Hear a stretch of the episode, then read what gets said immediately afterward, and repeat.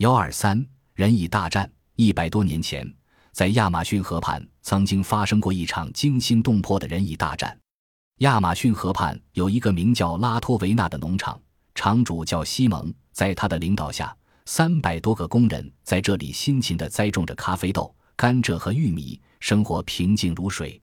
他们万没有想到，就是那小小的、不起眼的蚂蚁打碎了他们的宁静。一个烈日炎炎的夏日。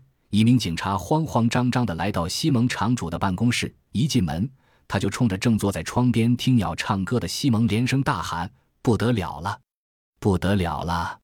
西蒙从来没有见过警察这副失魂落魄的样子，问：“发生什么事了？”原来，正有一条长十千米、宽约五千米的蚂蚁群往此地而来，这是著名的南美洲食肉蚁，它们所到之处已是一片狼藉，牲畜死伤无数。警察就是来通知西蒙，立刻组织工人转移到河对岸去。他说：“如果再晚一步，恐怕就来不及了。”西蒙想起，在他六岁时，他的故乡也曾发生过一次蚁患，被蚂蚁洗劫过后的村庄，庄稼死了，牲畜死了，侥幸活下来的老鼠等小动物纷纷跑了，村庄死一般的寂静。想到这里，西蒙不禁异常焦虑。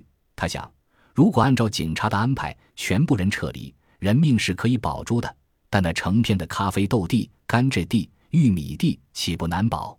正想着，有几名工人来到西蒙的办公室，他们说，工人们都不愿意撤离，他们愿意留下，共同保卫自己的家园。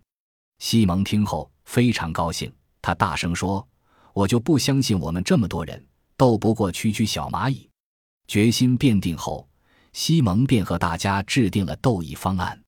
首先，他们将老弱妇幼和牲畜转移到河对岸，然后将居住区的所有排灌沟加深加宽，检查所有的抽水机和控制问，保证能随时投入使用。另外，又建立了以办公室为中心的一条和储油库相通的耐火材料沟，以准备在必要时发动火攻、水攻。正在准备时，人们发现大群鸟儿惊慌的呜叫，纷纷朝远处逃逸。一些野兽也心神不安地胡乱奔突，从森林里跑出来，四处逃窜。一只非洲豹居然和一群猴子一起狂奔，看样子它只顾逃命，已顾不上捕食猴子了。大家知道，这就是蚂蚁即将到达的先兆。第三天清晨，果然有一大片黄褐色的南美洲食肉蚁出现在森林的边缘。人们虽然已经准备就绪。但真正看见这群可怕的蚁群时，还是忍不住紧张起来。这时，一只母豹突然从森林中窜出，看它那大大的肚子，就知道它就要生小豹子了。也许正是这个原因，所以它才没有和其他豹子一起提前撤离。人们看见这只慌里慌张逃出森林的母豹，浑身已爬满了蚂蚁，无论它怎么跑，怎么跳。蚂蚁们都像一根根钉子一样牢牢地钉在它的身上，只用了短短的四分钟，这只豹妈妈连同它肚里的小豹子就双双被咬死了，只剩下一堆骨头。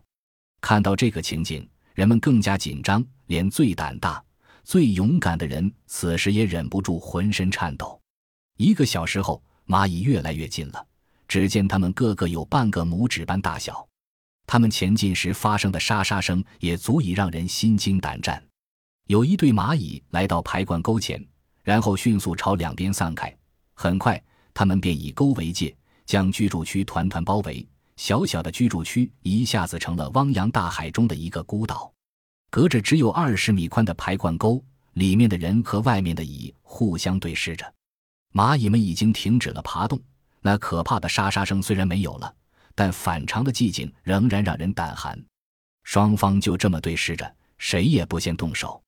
好一会儿，还是蚂蚁们先沉不住气，他们开始行动了。只见他们很有秩序地排好队，然后一只叠一只，最后叠成一堵近两米高的蚁墙。人们望着，惊呆了，不知这些蚂蚁们到底要干什么。这时，蚁墙最上面的一只蚂蚁突然纵身一跳，企图一下跳过排灌沟。但没有成功，而是跳到了沟里。紧接着，第二只蚂蚁往下跳，又跳进了沟里。西蒙场主终于明白蚂蚁的目的了，他们是想一只接一只的跳过排灌沟。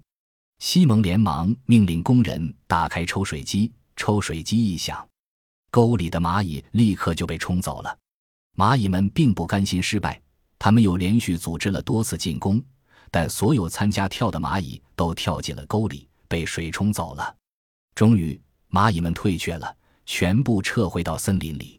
见蚂蚁们走了，工人们大大的松了口气，以为万事大吉了。没想到下午蚂蚁们又来了，这次他们改变了进攻方式，不再叠蚁墙，而是从森林里拖来了许多树叶。西蒙和工人们又愣了，不知蚂蚁们拖来那么多树叶是为何。他们紧张地关注着蚂蚁们的行动。只见蚂蚁们分作两队，一队爬上树叶，另一队把树叶推下沟。树叶载着蚂蚁们渐渐向这边飘过来。西蒙又一次明白了蚂蚁们的目的，原来他们是用树叶当登陆艇。他连忙下令再开抽水机，抽水机再次响起，登陆艇翻了。上面的蚂蚁们又被水冲走了。尽管蚂蚁们很顽强，但终究抵不过强大的抽水机，他们又失败了。当晚突然狂风大作，风将电线刮断了，抽水机无法使用了。已经准备撤退的蚂蚁们好像知道抽水机坏了，突然又调转头，再次准备进攻。工人们着急万分。西蒙下令打开不需要用电的排水闸，排水闸一开。沟里的水迅速往下游流去，沟里的蚂蚁们成批被冲走了。但只排水而没有抽水机把亚马逊河的河水排过来，沟里仅剩下的一点水很快被排干了。沟里没有了水，蚂蚁们如果能说话的话，一定会齐声欢呼。他们争先恐后冲过排灌沟，直逼居地区。大家吓坏了，只得全部退往耐火材料沟后面。然后把汽油灌点上火，扔进沟里。冲到沟旁的蚂蚁们被熊熊大火吓住了，暂时停止了进攻。天很快亮了。当疲惫的人们从梦中醒来，惊恐地发现，他们和蚂蚁之间虽然还隔着一道火沟，但蚂蚁们已沿着火沟将他们团团包围了。居住区与亚马逊河之间的通道也被蚂蚁们切断了。这就意味着，如果这时工人们再想撤到亚马逊河对岸去，已经是不可能的了。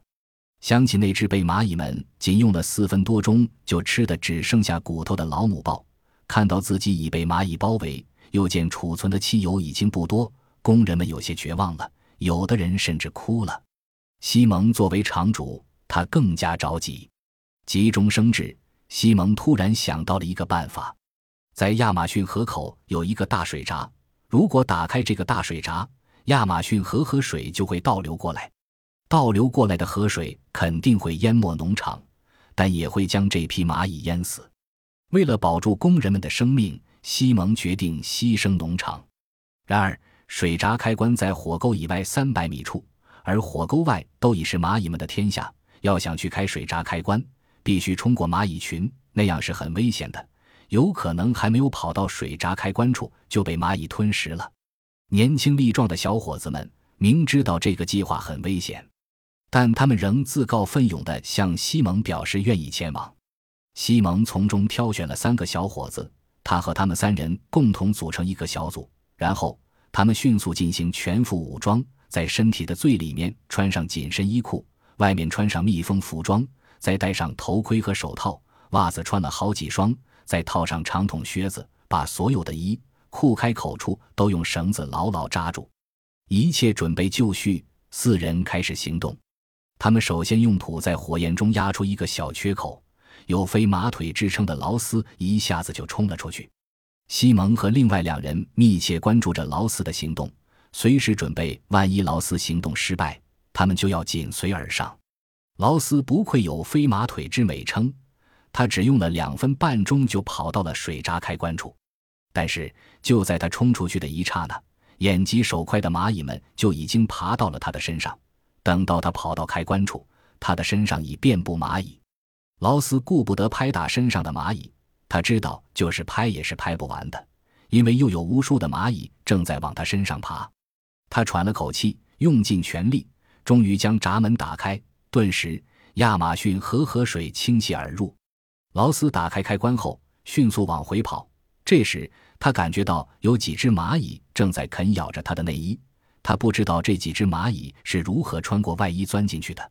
劳斯继续往回跑，眼看就要到达目的地了，他突然感到背上一阵撕心裂肺般的疼痛。他猜想蚂蚁肯定已经咬破了他的内衣。他咬牙忍住剧痛，可那几只蚂蚁却越咬越狠。他实在坚持不住了，扑通一下昏倒在地。